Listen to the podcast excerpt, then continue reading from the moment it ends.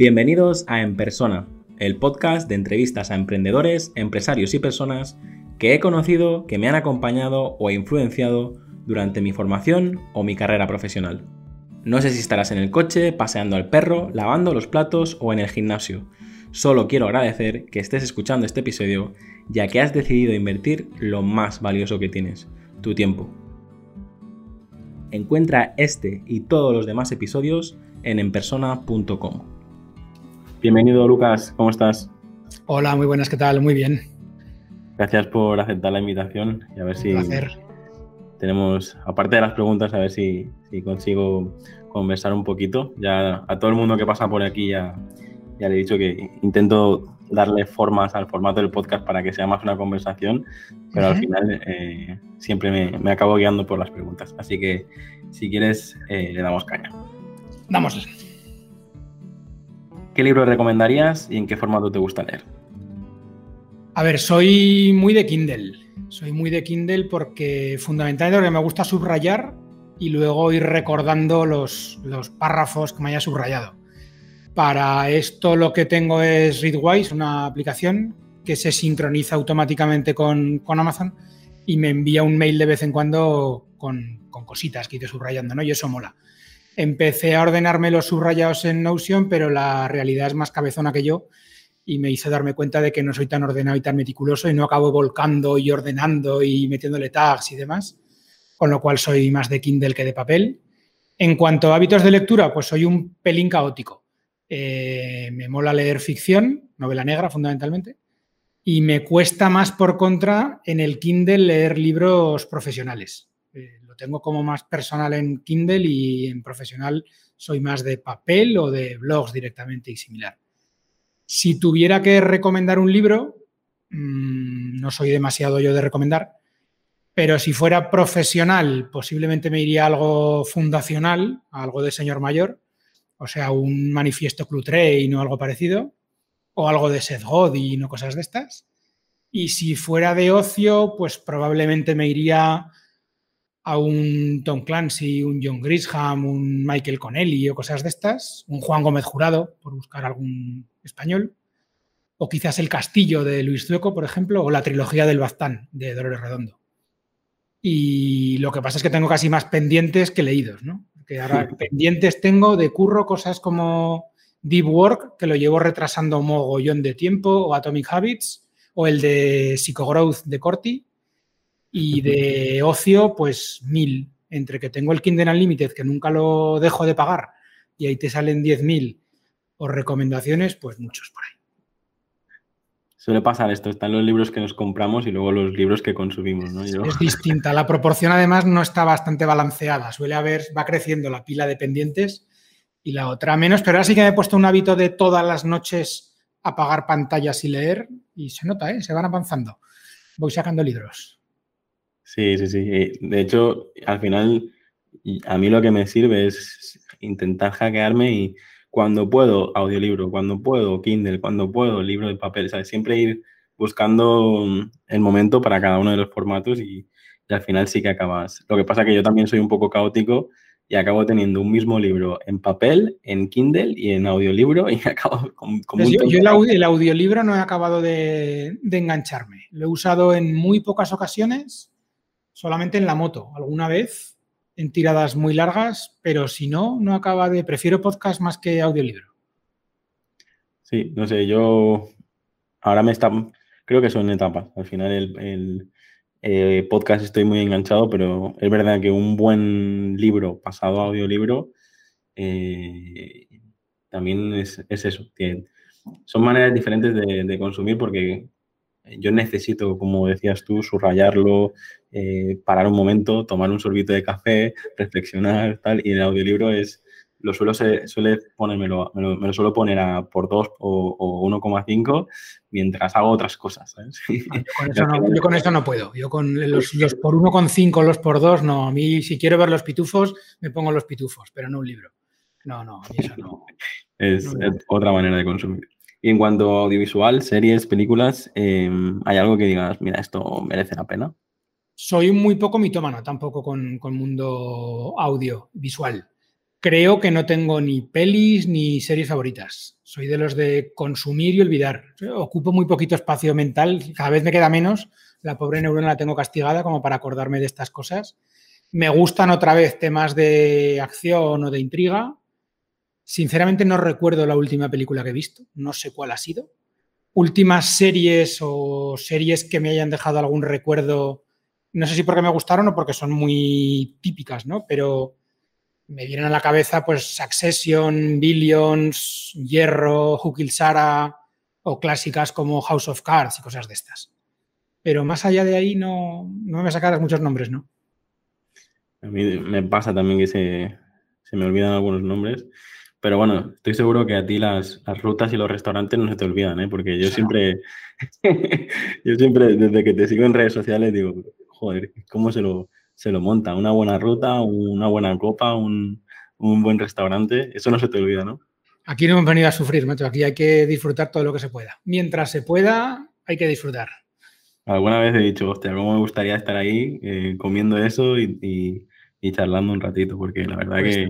Tan fácil como arrancar coche o moto y plantarte, no tiene más misterio. Esto ahora que lo hacemos todo público y somos exhibicionistas digitales, pues es pillar ideas y replicar, tampoco tiene mucho más.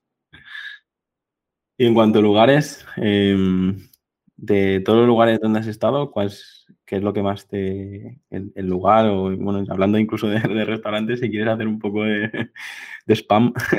Pues me, pasa parecido, ¿eh? Soy poco mitómano con los lugares también. En realidad, yo creo que la virtud está en estar bien donde estés, estar bien en cualquier sitio, ¿no? Sí que tengo sitios míticos o lugares a los que tengo muchas ganas de volver. Donosti uno de ellos, obviamente. En Donosti vivimos una temporada. De hecho, mi mujer y yo nos autodenominamos a partir de ahí Maños Tierras y es el lugar al que posiblemente volveremos para jubilarnos. Bueno, estaremos entre Donosti y Jaca. Pirineo Aragonés siempre ahí. Entonces, yo creo que entre Donosti y Pirineo, Jaca estaremos. Me gustaría mucho volver a, a Escocia con la moto, que está muy guapo aquello o hacerme un viaje de esquí a Japón o a Canadá o Alaska, aunque Alaska ya son palabras mayores. Me atraen sitios como Hawái o sitios así, pero vamos, tampoco le haría ascos. Pero ahí, no hay nieve. Pero hay surf. tampoco está mal, ¿no? Tampoco está mal.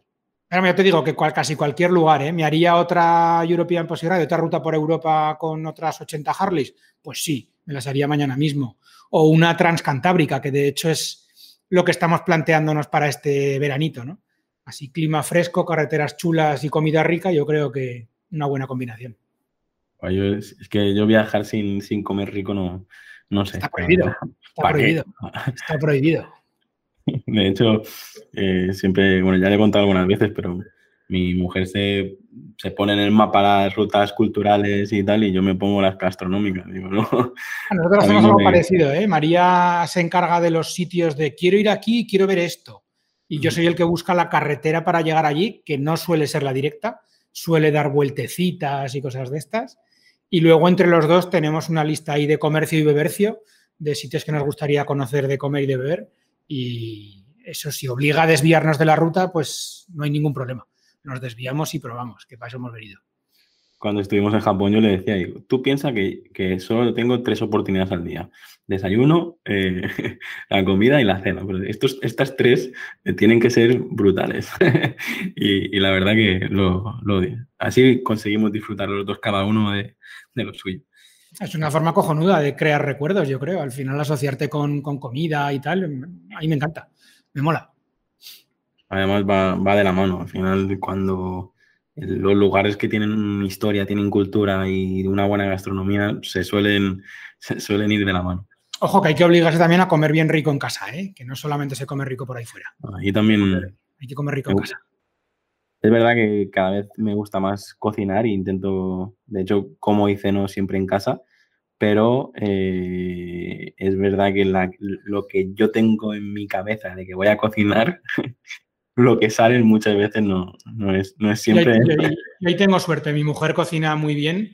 De hecho, a pesar de que la gente que me sigue en Instagram se cree que soy yo el que cocina, es mi mujer la que cocina. Yo hago la foto.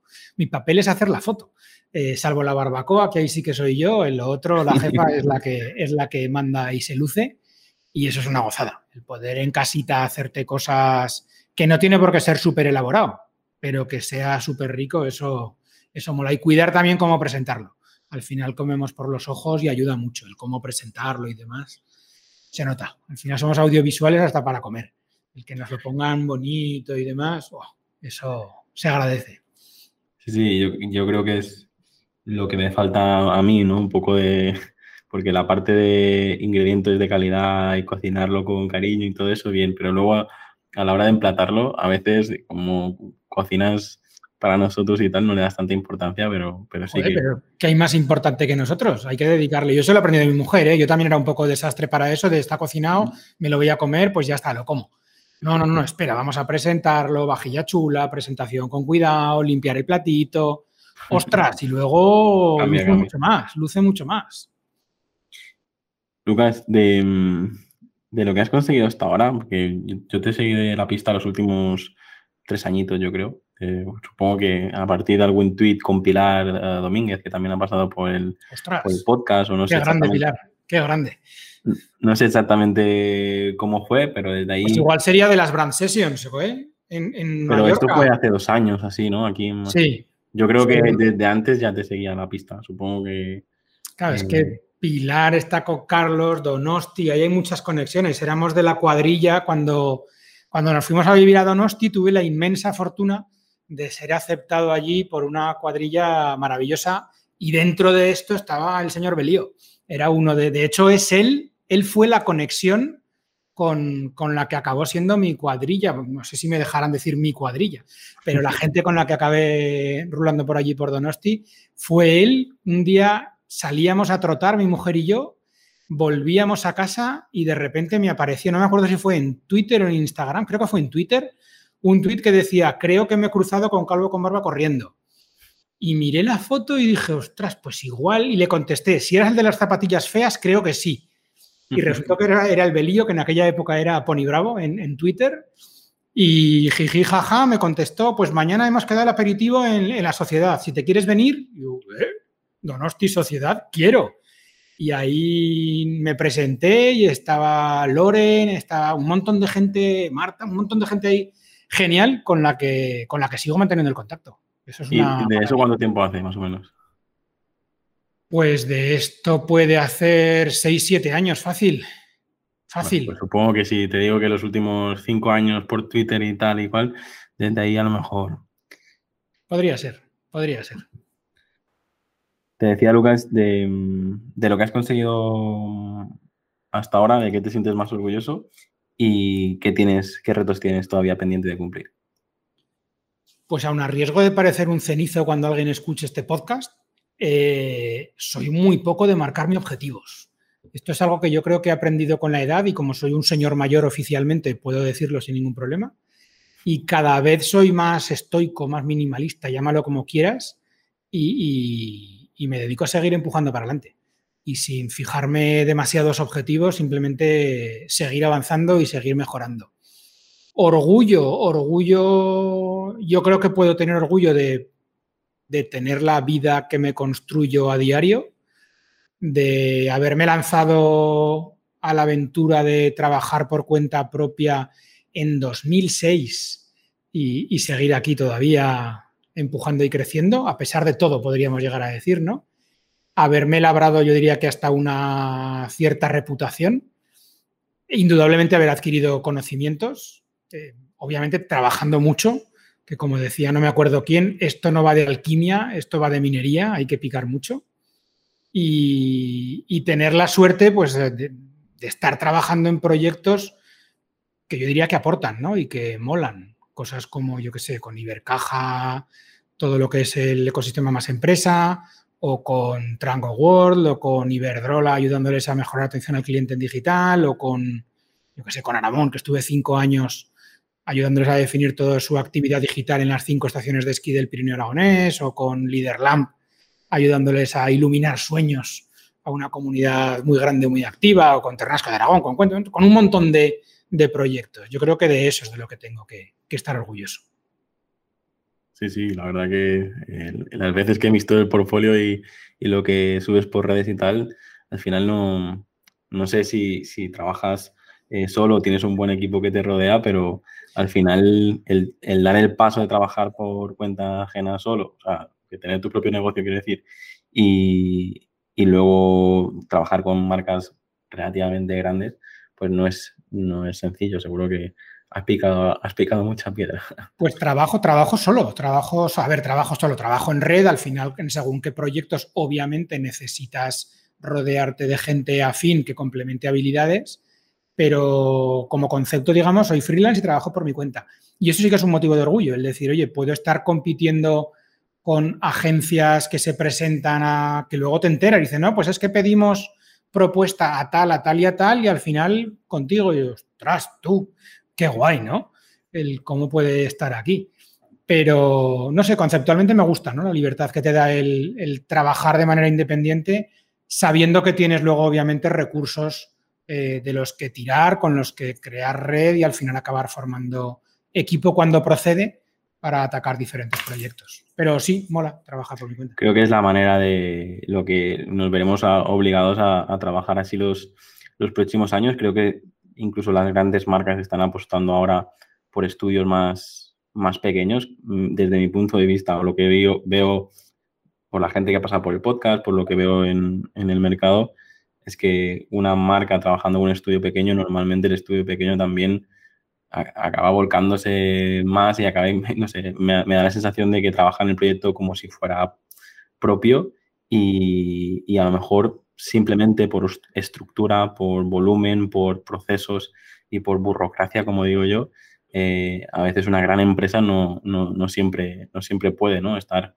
eh, dar ese, ese, bueno, ahí puede que haya también un cierto sesgo de confirmación, ¿eh? porque al final lo piensas tú, lo pienso yo que somos, lo pensará la gente que ha pasado por aquí, que probablemente corresponde a una misma tipología, pero hay, hay empresas grandes que lo hacen de lujo y, tenemos que existir, yo creo, todos. Yo creo que hay hueco para, para todos y hay incluso momentos para cada uno de los diferentes segmentos. Eso no hay, yo creo que no hay prioridad para, ahí es magnífico trabajar por cuenta propia, magnífico trabajar por cuenta ajena, es magnífico no trabajar, que cada uno se busque las habichuelas como considere. Y la, voz de la experiencia del señor mayor, que tú ya, ya, has pasado por aquí varias veces y dices, mejor, hay comida para todos, chicos. eso es, eso es. Además te lo digo así, moviendo la cabeza suavecito y dando golpes en el hombro de, hijo, escúchame lo que te digo, ¿no? Hay sitio para todos. Y es verdad, hay sitio para todos.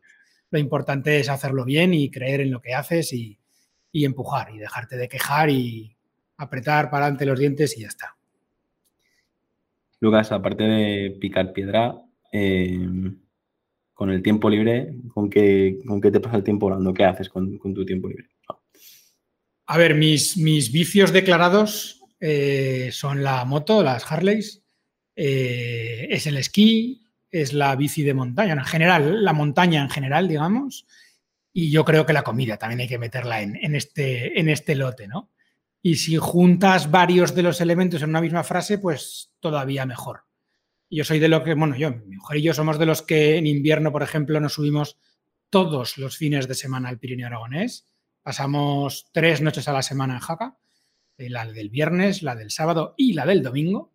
La ventaja de tener tan cerquita, yo vivo en Zaragoza y tenemos Jaca a hora y veinte. Entonces, saliendo a las seis y pico de la mañana de Jaca, que no es tan diferente de la hora en la que nos levantamos a diario. A las 8 estás aquí currando. Y todos los fines de semana le damos a la nieve, pistas o travesía o lo que sea, haga el día que haga. El resto del año, pues alternamos vicios, ¿no? Lo que te decía, la moto, la bici, lo que sea. En el punto de mira tenemos como media España o medio mundo, yo creo, una autocaravana también, eh, pero la que nosotros queremos, que es muy específica, muy concreta, queremos algo de 6 metros pero con 4x4. Eso todavía parece que no existe en autocaravana, existe en furgoneta pero no en autocaravana. Y el tener baño es una de las condiciones que pone la jefa, o sea que habrá que esperar a que la saquen. Pero cuando caigamos, que caeremos, habrá que añadir otro vicio a la lista, que será el del stand-up paddle, porque ya incluso antes de tener la autocaravana ya tenemos el vicio creado, que es el de recorrernos todos los embalses de España remando por, por ellos. O sea que vicios no nos faltan, la verdad. a veces a mí me, cuesta decir, no, es que yo no tengo hobbies. Y, yo creo que eh, cuando te escucho digo, no, no, sí, todo lo que ha dicho me gusta, así que tenerlos los tengo. Lo que no he tenido ahora es, es el tiempo para disfrutarlos a lo mejor como, como toca. Y lo, lo que estás diciendo de la autocaravana, ha, ha, habido un, ha habido un boom los últimos años, yo creo, porque yo mismo me he dado, no sé, alguna, la típica tarde de fin de semana que, no, te apetece hacer nada, verme cuatro o cinco vídeos de, autocaravanas y a ver cuál me compro. Digo, pero sí, sí ahora mismo no. Nosotros alquilamos una hace siete, ocho años, por lo menos, algo así. Y la verdad que fue una gozada. En aquella época todavía teníamos perro, nos fuimos, en aquella época teníamos solamente a Juanito, un bulldog inglés. Y nos fuimos por ahí los tres. La idea era haber subido hasta San Michel y creo que no pasamos de Osegor, porque cada playa en la que veíamos era, ostras, aquí, ahí va, aquí que hay olas, aquí que hay gambones, aquí que hay no sé qué, y nos íbamos parando. Y la verdad que engancha, es una, una gozada. Y el verano pasado, no, que no pudimos, el anterior, no, el pasado, el pasado, alquilamos otra y ya cortita y es una maravilla, es una gozada. Lo de crear, ir moviéndote con tu propia casa es una gozada. Y ojo, que eso no implica comer mal, ¿eh? que puedes ir en autocaravana y llevar solomillo dentro del frigorífico perfectamente y hacértelo tú por tu cuenta.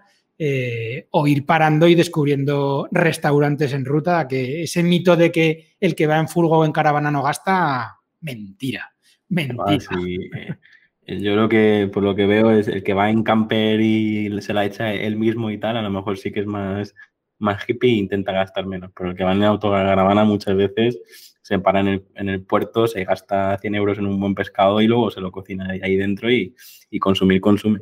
Eh, bueno, yo te digo, a mí eh, la ruta por Andalucía o la ruta por el norte con la autocaravana, comiendo bien y, y, viendo lugares, yo creo que cualquiera firmado ahora mismo y más ahora que vienen las vacaciones de, de, de verano es, es, algo que todo el mundo ya ya veamos. Lujazo. Eso es una maravilla absoluta. Eso hay que hacerlo, eso hay que hacerlo. ¿Cuál dirías que es tu mayor virtud y cuál dirías que es tu mayor defecto? Virtud, mi pelazo, está clarísimo. Yo creo que tengo un pelazo envidiable, eso está muy claro. No, fuera de coñas. Em, virtud. Virtud, pues igual habría que decir algo así como algo entre creatividad y visión digamos que me suele pasar que veo las cosas, ¿no? Eh, probablemente es consecuencia de muchos años mirando, no lo sé. Eso, antes no me pasaba, o sea que igual sí que es también otra de, las, de los daños colaterales de, ser un señor mayor, ¿no? El haber visto muchas cosas para anticipar o para poder ver huecos o ver posibilidades. Mi defecto, posiblemente unido a lo que te decía antes, es que quizás luego hay veces que me aburre explicar lo que he visto o, documentarlo o incluso ejecutar. ¿No? O sea, a veces veo cosas y luego es de, qué pereza, ahora hay que pensar en esto, cómo lo hago y tal. Creo que soy más de ver o de planificar, más de estrategia que de, que de trinchera. Me, mola luego estar ahí mezclado, pero me da pereza a veces. El, el ejecute otro, ¿no? sí. De hecho, eso con clientes me pasa. ¿eh? Yo con clientes no ejecuto. Eh, con clientes defino y luego tienen que ejecutar ellos. Yo puedo flotar por encima, pero no estoy ahí detrás ejecutando. Parte de la consultoría o de la asesoría es, un poco eso, ¿no? Es decir, tú eres capaz de, tener esa visión y esa estrategia, pero luego en el día a día que pues tienen su, equipo, tienen su... Eso es. Yo siempre estoy de backup, siempre estoy para situaciones raras de ostras y aquí qué, pum, y ahí te metes pero en el día a día yo creo que quien mejor está es quien está viviéndolo, no, no alguien desde fuera. El desde fuera tiene que tener un poquito la idea fresca o la vista no cansada para ver cosas, ¿no? para estar ahí otra vez agachando los ojos para estar mirando al suelo. Esto en los últimos años yo creo que ha sido la, los últimos cinco años ha sido la, la lección que he aprendido, ¿no? que a veces eh, intentamos hacer como equipo interno pero externo y tal, y, el valor al final que tenemos no es ese, el valor que tenemos es que a veces desde dentro mm, no se ven las cosas y una visión externa más, más profesional pues eh, ayuda a la, a la, empresa ¿no? a, y sobre todo, sobre todo estás involucrado en varios proyectos, porque de repente ves cosas que puedes aplicar de manera cruzada o eres consciente de cosas de las que tu propio día a día, a ver, yo empecé a currar, insisto lo de señor mayor, empecé a currar en el 94, o sea, del 94 al 2006 he currado por cuenta ajena. Y te das cuenta de cuando estás focalizado en algo, acabas en una burbuja y acabas pensando que eso es lo más importante del mundo y que todo el mundo está pendiente de eso y es mentira. Y el hecho de dar un pasito atrás y levantar el dron y tirarlo para arriba, joder, de repente da una visión que yo creo que sí que aporta. Yo creo que sí que te hace ver otras cosas y te hace darte cuenta de que no estás en la vía correcta o de que hay otros huecos que estás despreciando o de que hay alguien más moviéndose o de que hay otras formas de hacer simplemente, ¿no? Y yo creo que eso es importante. No, no puedo evitar, esto no es nada interesante para para la gran mayoría de la audiencia, pero ¿cómo lo haces para no tocarte la barba constantemente? Porque me estoy dando cuenta desde que, desde que hemos empezado, yo me la he tocado, he tocado la barba más de 50 veces y tú no. Y con ese señor barbón que tienes. Si no, te tapa la, si no, te tapa la, campanilla, no es barba, ¿eh? eso es pelusa. No te unas al club, que eso todavía no es barba. No sé, es, es costumbre ya. Yo creo que al principio sí que estás todo el rato enredándote pero supongo que es como cuando tenía pelazos, estás todo el rato tocándotelo, al final acabas despeinado y con el pelo sucio, pues con la barba pasa lo mismo. Si estuviera todo el rato haciendo así, pues acabaría con las barbas como cuando me bajo de la moto, ¿no? Que no hay quien me mire. Pero son manías de cada uno para pensar, sí, que estás así en el clásico abuelito de Heidi mesándote las barbas, pero, pero si no, no, tiendo a coger un boli o un lápiz y estar enredando con las manos. Ahí, yo últimamente lo pensaba, supongo que es como pues cuando quieres un coche que ves ese, coche por todo, pero eh, hay mucha gente que veo que vaya rapado y con, la barba, no a tu nivel, porque tú ya eres, eh, tienes una señora barba, pero digo, es, es muy cómodo, es, es, el look, el, look cómodo, cómodo. Es que llevo así desde, pues desde antes de currar por mi cuenta, más o menos, yo creo. Sí, de hecho, calvo con barba como Nick nació antes de la empresa. Yo, mi empresa se llama C con B, que quiere decir básicamente eso, C con B, calvo con barba. Con lo cual, calvo con barba es previo a la empresa.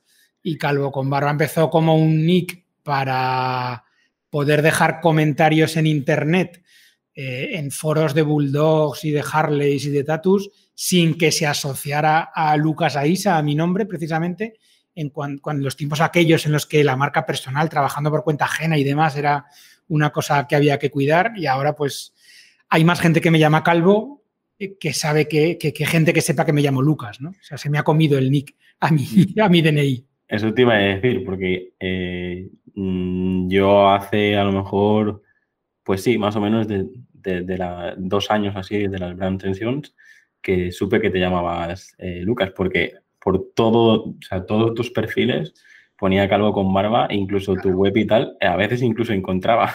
Yo creo que lo hacías aposta, ¿no? Ocultar un poco la, parte de marca personal y luego con las conferencias y tal, sí que al final te nombran y, te presentan.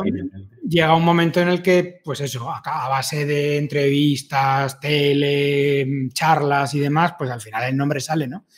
Pero yo desde hace mucho tiempo no tengo tarjeta de visita y cuando vas a ver a un posible cliente, no hace falta. Tú en Google pon calvo con barba y salgo yo. hay que ser coherente y hay que poner lo mismo en las diferentes presencias digitales que tengas, ¿no? Esto es de, primero de marca personal o de primero de branding. Y al final una marca tiene que ser coherente en todos los puntos de contacto. Pues si ese es el nick, habrá que apostar todo a él. Sí, no, yo creo que tú apuestas bien porque veo que taza, camiseta, la, verdad que lo llevas ahí al límite. Vamos, Lucas, con la siguiente pregunta. Em, aquí te voy a preguntar por los vicios, pero más que vicios entendidos como, bueno, hay gente que me contesta que si drogas, que si alcohol, que si tal, pero yo lo entiendo como eso que te gusta hacer que no dejarías de hacer, o esto que te gusta comer que no, que no dejarías de comer. Y es que todos mis vicios son públicos y están en Instagram. O sea, no tengo, si no está allí es que yo no tengo ese, de esos vídeos que has nombrado, yo de esos no tengo, no, no uso, no, no me va. Entonces, mis vicios, ¿cuáles son? Pues eso, escapadas con mi mujer por ahí a viajar, barbacoas en la terraza, soy de los de barbacoas lentas a fuego indirecto, de los de costillares de ocho horas, eh, cervezas con amigos, y si es de mi cerveza, pues, pues aún mejor. Eh, Golden Promise es una marca que me usa eh, como imagen y tengo hasta una cerveza con mi careto en, la lata, que eso poca gente tiene. Eh, vicios, rutas en la bici, salidas a la montaña, esquiadas, lo que te he dicho, ¿no? Viajes en moto, comer rico.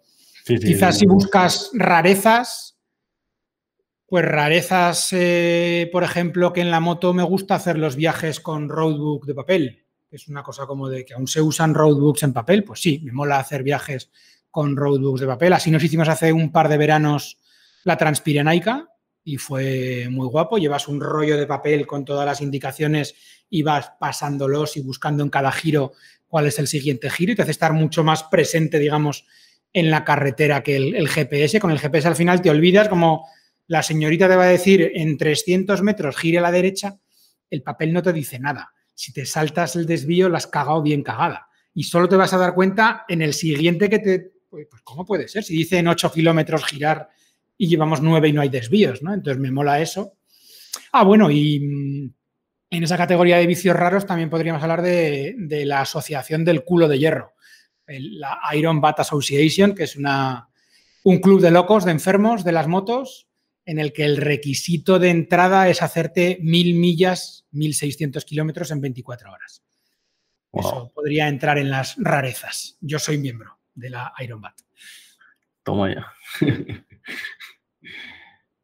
y en un momento de, bajón o en un momento de, motivación, ¿qué, canción te escucharías? ¿Qué escucha eh, Calvo con barba?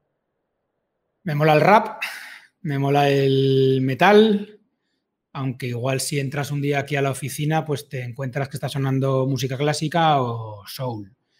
Eh, si lo que quiero es hype, el subidón, pues igual está sonando algo de violadores del verso, cosas así, algo con la que tienen con sociedad alcohólica, política del miedo, que está como guay ahí dando brea, muy, de acuerdo a lo que estamos viviendo aquí últimamente, o Renacimiento de KCO con Jazz Magnetism, que sonó en mi boda, por cierto, Renacimiento de, de Casey. O algún temazo de mi hombre Sohai berreando, alguna con N de no, cosas de estas.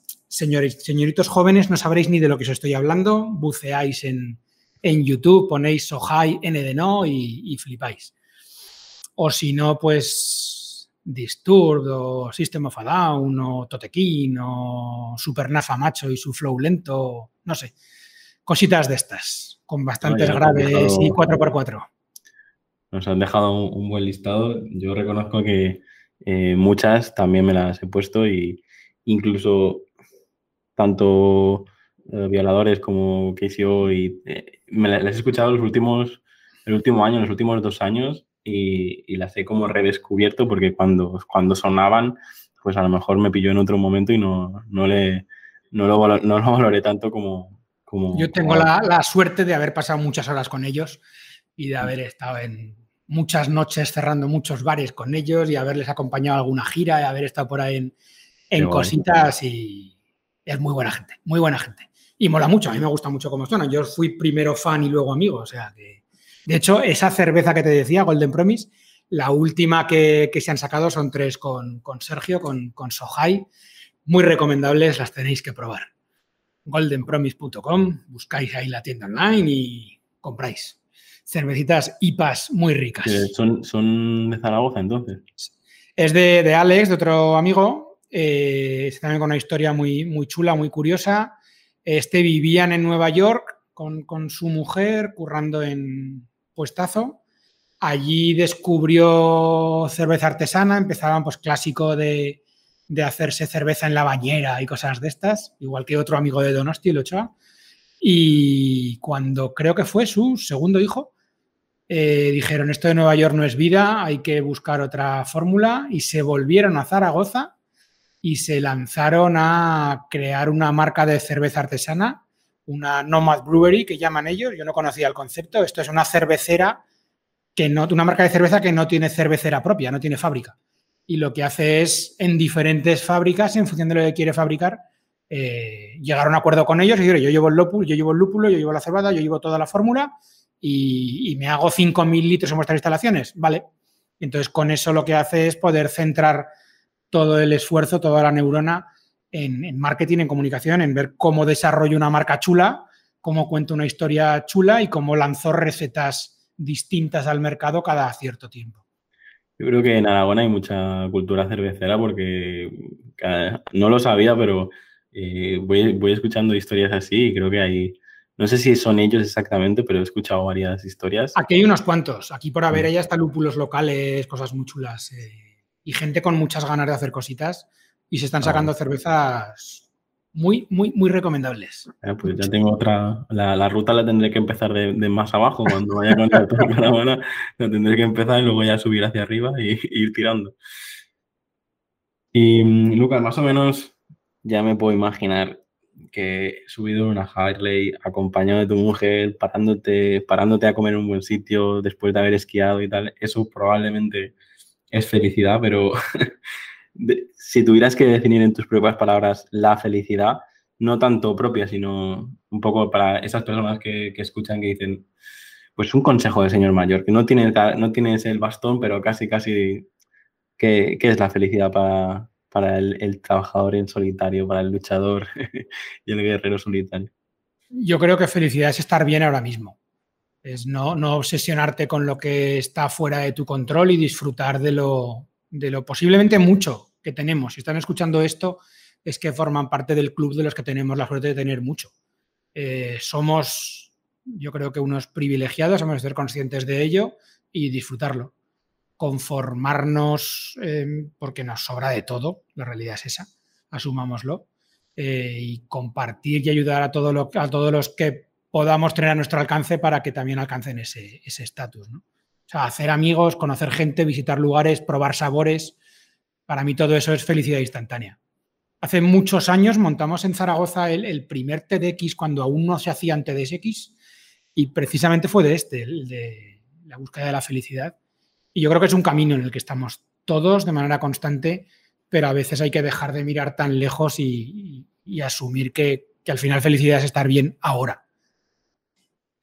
Sí, yo a veces he comentado ¿no? que quien, quien no se tiene que preocupar por comer, por beber, por seguridad, por tal, pues al final ya, ya tienes bastante ganado para, ser feliz, porque por desgracia, eh, si no tienes las bases de la pirámide, de Maslow cubiertas, en, lo he dicho alguna vez, dices, quien, quien se para a pensar qué es la felicidad o si es feliz, es, es porque ya lo es, porque si no, no estarías pensándolo, ¿sabes? somos unos llorones, yo creo, en general. Hay que dejar de lloriquear y, disfrutar de lo mucho que tienes y ayudar a quien no tiene tanto para acercarnos, a, igualar un poquito. Si volviéramos un poco al pasado y pudieras dar un consejo a, Lucas de 10 añitos o así, ¿tienes algo que dirás, algún, algún secreto al oído en plan, eh, cuidado con esta curva a la izquierda que tira para la derecha? Eh, no sé yo si aporta algo dar consejos imposibles a alguien que ya no existe, ¿no? que tampoco va a actuar en base a ellos. Es como perdernos en ISIS que no tienen demasiado sentido. Pero bueno, quizás si viviera en esta puerta espacio-temporal para atrás, eh, quizás le diría que se atreviera a estudiar publicidad, que es lo que en su momento quería haber estudiado, aunque eso implicara salir de Zaragoza porque es algo que en mis tiempos, yo insisto que soy un señor mayor, porque lo soy, eh, eso de salir a estudiar fuera de casa todavía no se hacía con la ligereza con la que se hace ahora. Entonces, que en lugar de, pues bueno, como eso no se puede, voy a estudiar empresa y luego ya conseguiré que la vida vaya dando la vuelta hasta algún lugar cercano, pues joder, que no, que coja el atajo y que, haga lo que de verdad le, le apetece. ¿Cómo es el, el futuro a nivel profesional? porque si hablamos a nivel general, supongo que hablaremos de viajes al espacio, a medio ambiente y muchas cosas más, pero a nivel profesional, pues un poco más de, eh, sobre todo desde el punto de vista de, del branding y, tal, ¿cómo, ¿cómo, lo ves? Yo creo que el futuro será mejor o más nos vale. tenemos que luchar, yo creo, porque así sea, ¿no? No, dejarnos llevar, ¿no? no dejarnos alimentar con, con basura para callar la mente y, perseguir lo que creemos que es justo. Estamos tomando unas derivas un tanto raras y eso no mola nada. O sea que el futuro hay que esforzarse porque sea mejor en todos los sentidos. Y también diría, si me tuviera que mandar algún mensaje, que, trabaje menos y viva más. No llevo nada bien esto de estar en la oficina cuando veo en Instagram o en alguna otra herramienta del demonio de estas a gente en la montaña gozando cuando yo me doy cuenta y, ostras, me quedan todavía aquí por lo menos cuatro horas para acabar esta presentación, para acabar de cerrar esta propuesta, para acabar de... Yo, querría eh, estar ahí fuera todo el rato también. O sea, que currar un poquito menos y vivir más. Es algo que creo que las nuevas generaciones tienen muy claro. De hecho, yo he escuchado a algunos clientes eh, del sector de retail y tal que dicen, no, es que nos está costando encontrar gente, incluso para estar en tienda y tal, dice, porque las nuevas generaciones, dice, mi, mi generación querían un sueldo base de 2.000 euros más, más, más extras y, y, se, y trabajaban 10 y 12 y 14 horas para conseguir extras y a lo mejor te plantabas con 30 años ganando extras y, comisiones por venta y tal. De las nuevas generaciones no, dicen, queremos trabajar cuatro horas, eh, que me pagan 1.000 euros o 900 euros y tal. Y dices, bueno, pero quiero vivir, no quiero, no quiero estar eh, con 50 años con los, los, los, bolsillos llenos, pero, no, pero sin haber vivido. Yo lo veo mucho y sobre todo la tendencia esta de nómadas, de viajar constantemente, de tal. Y por una parte me da envidia, pero por otra parte dices, ostras, que también llegarás a, a los 40 sin, sin, sin, las, sin las bases cubiertas, ¿no? Sin... O no, eso nunca lo sabremos, ¿no? Yo ya estoy llegando a los 50 y, o no, es que nunca sabrás lo que va a ocurrir dentro de unos años. El mundo está cambiando bastante, ahora hay cosas que antes no existían, hay posibilidades que antes no, no podrían darse. Yo creo que la pandemia y el confinamiento nos ha hecho ver cositas que antes no veíamos y seguimos con sistemas muy basados en, metodologías en algunos lugares superadas o en algunos sectores superadas. Entonces, podemos trabajar mejor probablemente. ¿No te pasa a ti cuando tienes un deadline, de repente eres mucho más productivo? Al final, el trabajo tiene esa capacidad expansiva de ocupar todo el espacio que le das y si a, una propuesta de, lo que sea, a trabajar el territorio de marca, una narrativa de marca, si te das 15 días, te das dos semanas para entregar la propuesta, para trabajarla, te va a ocupar dos semanas. Pero si tienes que entregarla en la mitad, mágicamente de repente ocurre. Entonces, igual es que no somos capaces de priorizarnos a, a nosotros. Ojo, y te lo digo desde otra vez, una posición privilegiada en la que me lo puedo permitir o me lo podría llegar a permitir a lo mejor, ¿no? Ha habido muchos tiempos en, mi carrera en las que era así a todo porque hacía falta y porque había que empujar. Entonces, la, posición en la que puedes conseguir seleccionar un poquito los proyectos en los que quieres involucrarte y los proyectos donde quieres eh, dejar un poco tu impronta, pues llega con el tiempo. Esto con, con 19 años el que pretenda trabajar tres horas y ganar no sé qué, pues, pues, pues que cambie de planeta. Me parece que no, no, puedes, ¿no? Eh, pero, pero todo llega. Luego también te digo que yo, no me atrevo, ¿eh? también te lo digo. Al final trabajar por cuenta propia, esa idea mítica de, hoy tendré, seré dueño de mi tiempo, mentira. Eh, tienes muchos más jefes que antes, tienes tantos como proyectos o clientes que tengas activos. O sea, eso de, ay, los martes me iré a esquiar los martes toca ir a currar como los jueves. O sea, eso no, no ocurre. Pero que lo tengo ahí marcado como objetivo, ¿sabes? El decir, oye, eh, que, los jueves sean para ir en bici. Ojalá.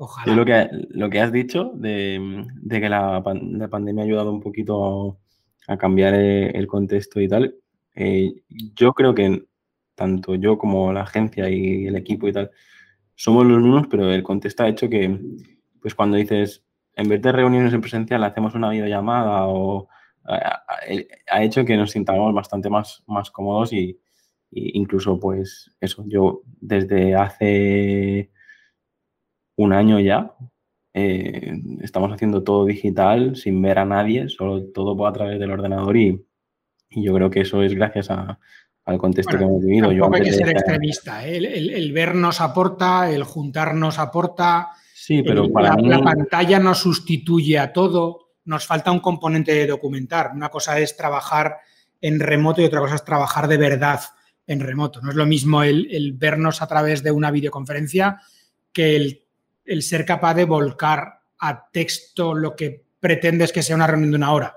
que al final me haces perder una hora en una videoconferencia que podrías haberte hecho tú el esfuerzo de escribirlo, razonarlo y sobre eso trabajar y llegar a lo mismo que decíamos a las reuniones presenciales, ¿no? Una agenda definida y los deberes hechos y llegar a la reunión solamente para tomar decisiones, eh, que en las vídeos también debería de ser así. ¿eh? También deberíamos de compartir agenda. Yo creo que con la metodología que tenemos, si, si, hay un buen objetivo de por qué se hace la reunión y tal, es que el, reuniones que podrían ser mails, ahí, ¿sabes? Y, nosotros eso, no sé, lo que te quería decir es que antes a lo mejor parecíamos muy estrictos intentando pedir esto y antes era casi imposible y ahora el cliente como dice, bueno, es lo que hay, ¿sabes? es, es lo que nos tenemos a que acostumbrar ahora, pero está claro que una reunión presencial, tanto para un buen brainstorming, un trabajo en equipo como para presentar al cliente, pues y, yo creo que otro paso que nos falta por dar es el asumir que a veces las, que, pensar es trabajar y que a veces las mejores ideas no ocurren en la mesa de la oficina.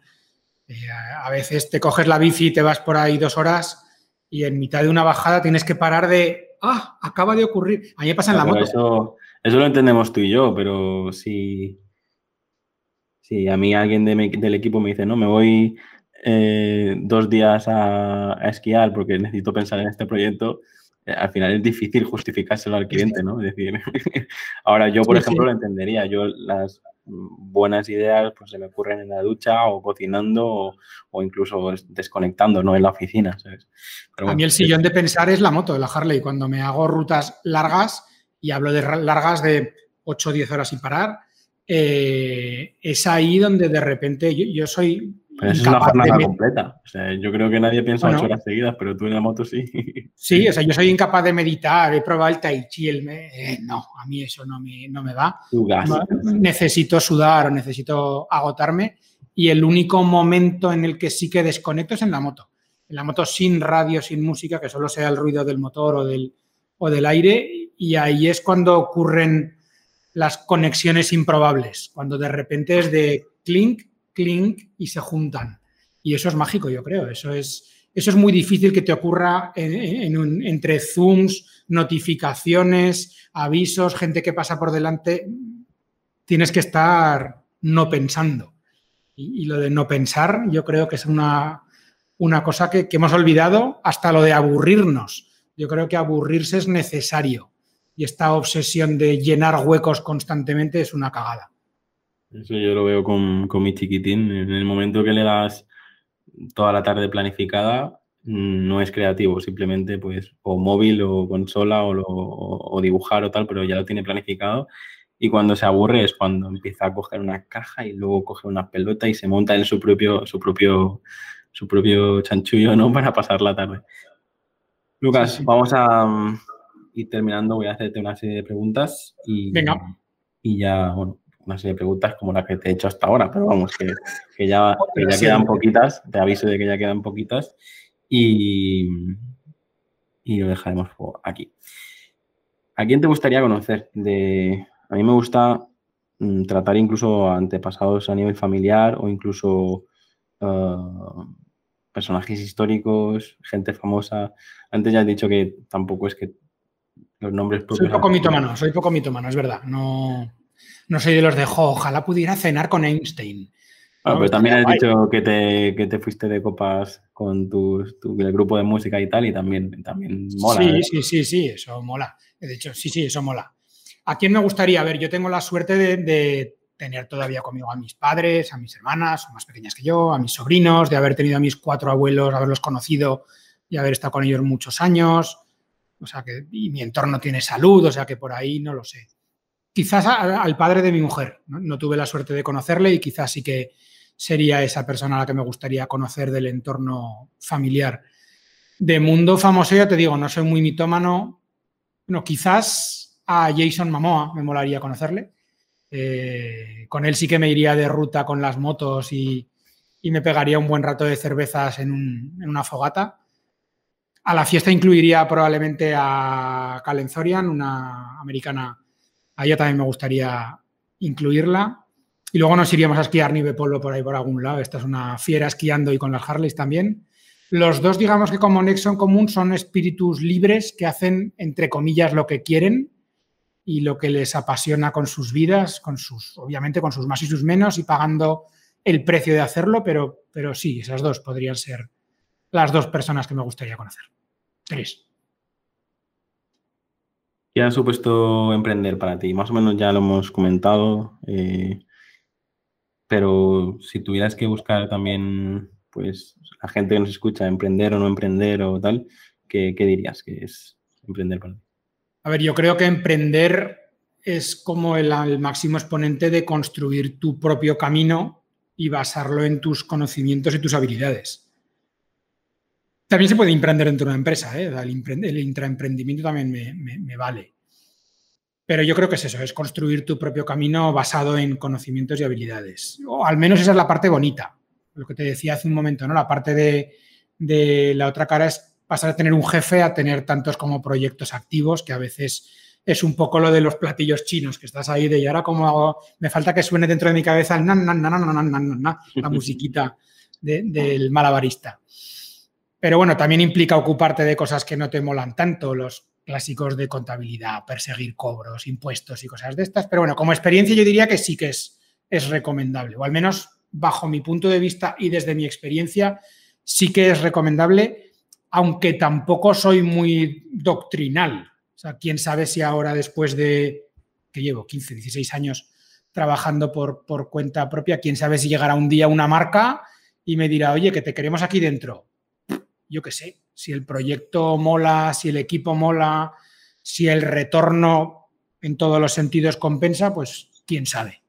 Pero sí que es una fase de la vida que yo creo que es interesante por todo lo que te aporta y te deja en la mochila.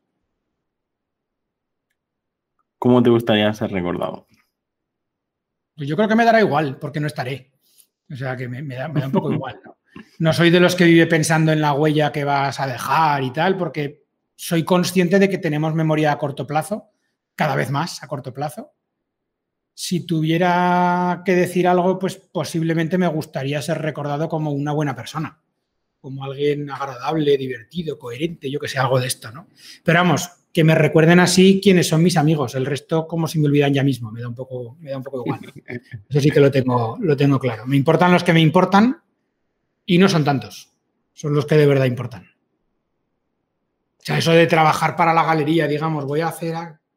Chico, que no. No. ¿Qué lema te define? Lema que me define. Eh, pues desde el clásico lo mejor es lo que queda por llegar. ¿Quién de los que estáis hoy aquí se va a marchar? De Casey, de Jabato. Pero creo que hay, que ser optimista en general.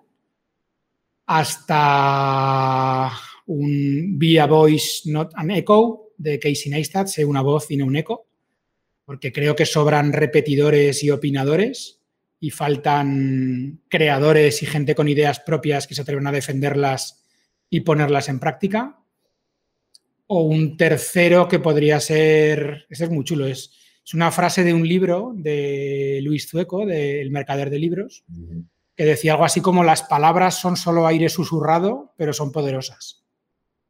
Al final yo creo que mi trabajo es ese en parte, ¿no? El, poner palabra, hacer magia con las palabras o poner en palabras ideas, intenciones y voluntades y convertirlas en acciones con retorno. Así que esa yo creo que es chula, ¿no? Las palabras son solo aire susurrado, pero son poderosas.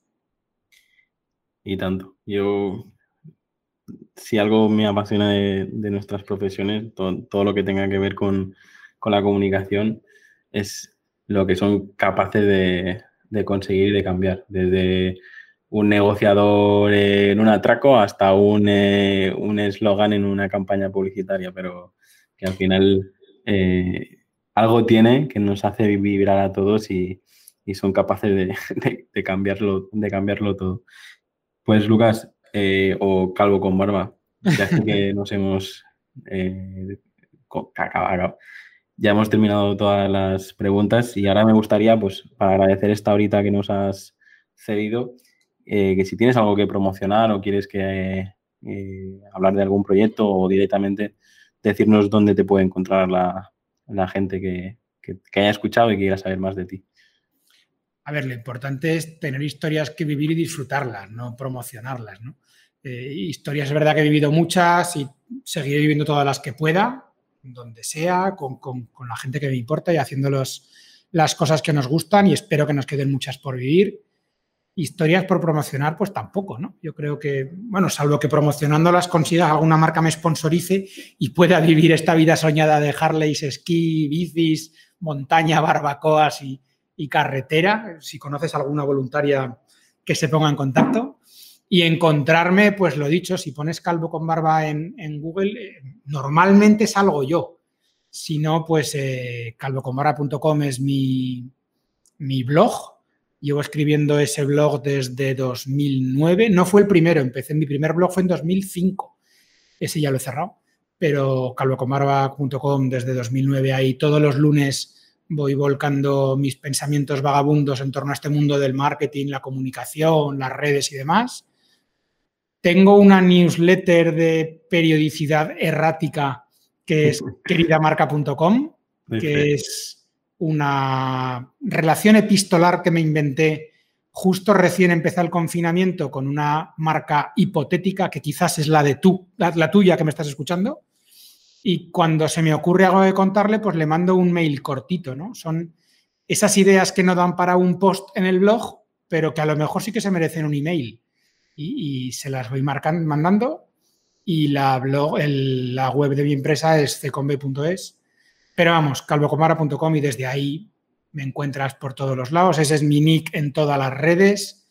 Soy más activo posiblemente en Twitter eh, y en Instagram. En Instagram más para temas personales, en Twitter un poco para todo. Y si eres una persona formal, pues en LinkedIn soy Lucas Aisa. Aunque sigo intentando entender para qué lo tengo y cómo usarlo porque el algoritmo me tiene manía. Había visto el, el cargo que tienes que poner aquí.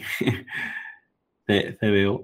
Bueno, es jugueteo también, ¿eh? es parte del juego el enredar y el provocar y el, ver un poco cómo, cómo, funciona todo para aprender y luego aplicar. Pero es curioso cómo hemos dejado, hemos cedido en gran parte nuestra presencia digital a entes dominados por algoritmos que buscan sus propios beneficios y, no nos damos cuenta que al final la, grandeza está en el, pues lo que estamos haciendo tú y yo ahora, ¿no? El hablar directamente tú y yo o lo que tú harás cuando acabes con esto que le llegará a la gente que esté suscrita al podcast esta conversación y que sean ellos quienes decidan si la quieren escuchar o si no la quieren escuchar. Es lo, lo bueno de, esto y además al ser episodios eh, que son atemporales, porque al final la conversación que hemos tenido hoy habrá detalles que sí que son eh, del momento, como a lo mejor lo que hemos mencionado de la pandemia y el trabajo de teletrabajo en remoto y todo esto, pero al final eh, lo que me está pasando ahora es que después de tantos episodios mm, es como una bola de nieve, ¿no? Es decir, eh, a lo mejor el, que está escuchando, vienen a escucharte a ti y luego ven que hay 50 o, o, 20 o 30 episodios más que te gustaría escuchar. El de Pilar Domínguez, que yo no lo he escuchado, pero seguro que es muy bueno. Después de escuchar esto, si has aguantado hasta aquí, amigo, amiga, busca el de Pilar, que seguro que te mola. Que yo bueno, hago pues por cierto, una hora. La peña puede estarse aquí una hora escuchándonos, de verdad. Sí, sí, sí. Y de hecho, una hora y media y dos. Lo bueno que tiene el podcast, a diferencia de, otros formatos, que la gente cuando ve el episodio ya ve, mira, este es media horita, este son 15 minutos, este es una hora y media, tal y y al final, la manera de consumir un podcast, pues probablemente yo, yo empiezo la intro diciendo que probablemente están lavando los platos, están paseando el perro, están haciendo ejercicio, ¿sabes? es más íntimo, además. Normalmente te escuchan con cascos, es una forma mucho más íntima de contacto. Es lo que se suele decir. Que se nos va la mano a veces, ¿eh? con los tiempos. Yo veo a Joe Rogan cuatro horas y media con no sé quién y digo, ostras, me mola, pero Luego al final me lo acabo escuchando, en, seis trozos, pero me lo acabo escuchando. Ya te has contestado, ya te has contestado. Me, autoconfieso como culpable ¿no? de, lo mismo, pero, pero estoy empezando a limitar porque no me da, no me da la vida. Hay, demasiadas cosas interesantes ahí fuera, podcast entre otras, pero es una locura. Estamos generando contenido por encima de nuestras capacidades de consumo. Sí, yo creo que es.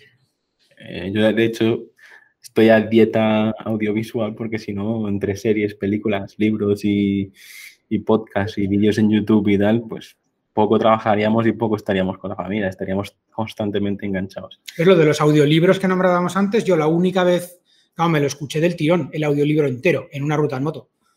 Claro, pero, pero en momentos así, pues eso, el típico viaje en tren que dices, pues no sé, a veces, por ejemplo, a mí me pasó, pues, la primera, una de las primeras veces es que teníamos que salir aquí de Mallorca, pasar por Madrid y luego ir a, a Castilla, a Castilla-La Mancha pues sabes que vas a estar 10 horas o 12 pues de tren, viaje, avión, no sé qué, tal, pues te acompaña un audiolibro y la verdad que es, a mí al menos es, el momento donde más lo... A mí me cuesta aislarme del resto de estímulos.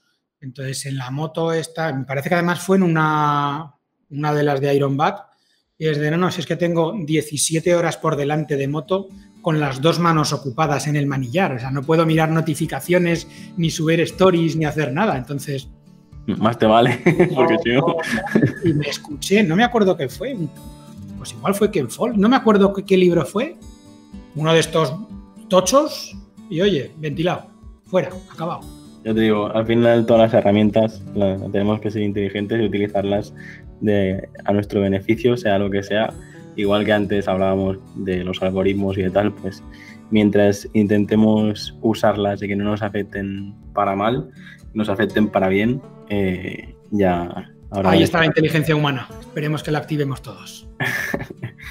Lucas, un placer. Eh, Igualmente. Espero volver a conversar, a ver si ya será una cervecita, ya sea en, en Zaragoza o en Mallorca, ya veremos, pero seguramente que tarde o temprano nos encontraremos. Pues será un placer hacerlo nuevamente. Muchas gracias por tu tiempo. Un abrazo. Un placer a ti. Hasta aquí el episodio de hoy. Muchas gracias por escucharlo y compartirlo en redes sociales. Suscríbete en Apple Podcast, Evox, Spotify o YouTube.